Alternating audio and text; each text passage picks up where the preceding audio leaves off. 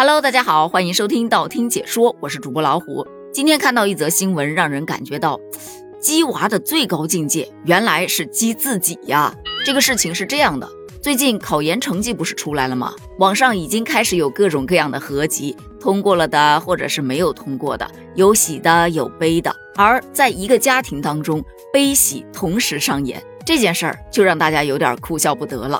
说的是有一位九五后的女生，毕业两年，就业压力啊比较大，然后她父母就建议她去考个研。她是觉得呀，现在的年轻人考研压力挺大的，现在的这个研呐，它不好考。父母就说呀，那这样吧，我们陪你一起考。本意呢是想增加她的信心。结果成绩出来之后，父母成功考上了，她则落榜了。父亲四十八，考了三百八十六；母亲四十六，考了三百九。两人还都是上着班考的，人比人气死人呢。父母考上之后，对于他没上岸的这件事儿，就劝他呀，孩子看开点儿。有小伙伴说求这位女孩的心理阴影面积，但其实我觉得也不用求，这孩子应该已经习惯了，因为父母都是九八五学霸，想必他从小到大身上应该已经背了不少来自学霸的压力吧。这个事儿登上热搜之后，很多网友吐槽这是混合双打呀，唉。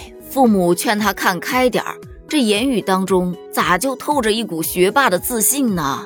我真是过够了这种上不如老下不如小的日子，我要去给我妈看看，这就是别人家的父母，笑死！其实，在这个事件之后，也诞生了几个话题。有人说，这父母啊，真是孩子的榜样，有这样的家庭氛围在，这孩子何愁不上岸呢？也有的说，这就应了那句话。有心栽花花不开，无心插柳柳成荫。你发现没有？真的很多时候都是陪着别人去做什么事儿，结果呢，获得成功的往往是陪着去的那个人，尤其是在相亲界。还有的是在认真分析的，就说为什么父母可以考上，但孩子考不上？不一定就说智商的问题，因为父母啊，毕竟年纪大了，学习能力可能不如我们年轻人强，但他有意志力呀。那一代人，他们的意志力是相当的强的，一遍不行，他可以来两遍；两遍不行，他来三遍，反正一定要把它给啃下来。这个我真的深有体会。你比方说我妈，她当年考驾照的时候，跟她一起学的有很多的年轻人，但她科目一的成绩是全班最好的。真不是说她记忆力比别人都好，而是她真的从早到晚，一睁开眼睛就开始背题，晚上闭上眼睛之前还在背题。当时我就想。我上学要是有这个劲头，何愁北大不要我呀？也有的说，这个家庭氛围其实好在哪儿呢？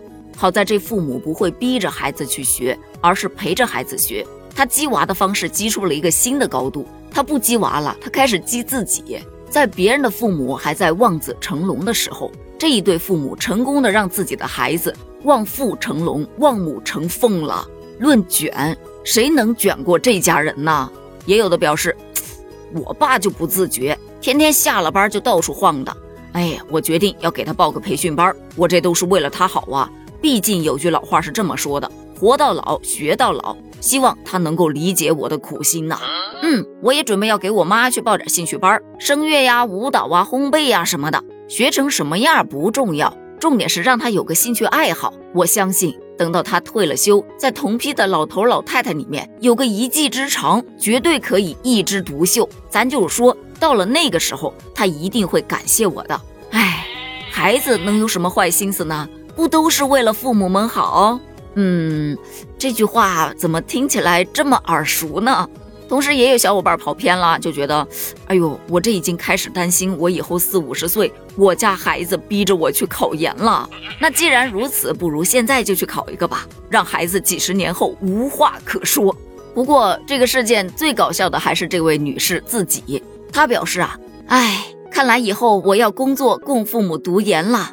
本来让父母陪着一起考研，只是想向他们证明一下年轻人学业压力大，没想到最终搞成了经济压力很大了。对此，你又有什么想聊的呢？欢迎在评论区一起探讨一下，咱们评论区见，拜拜。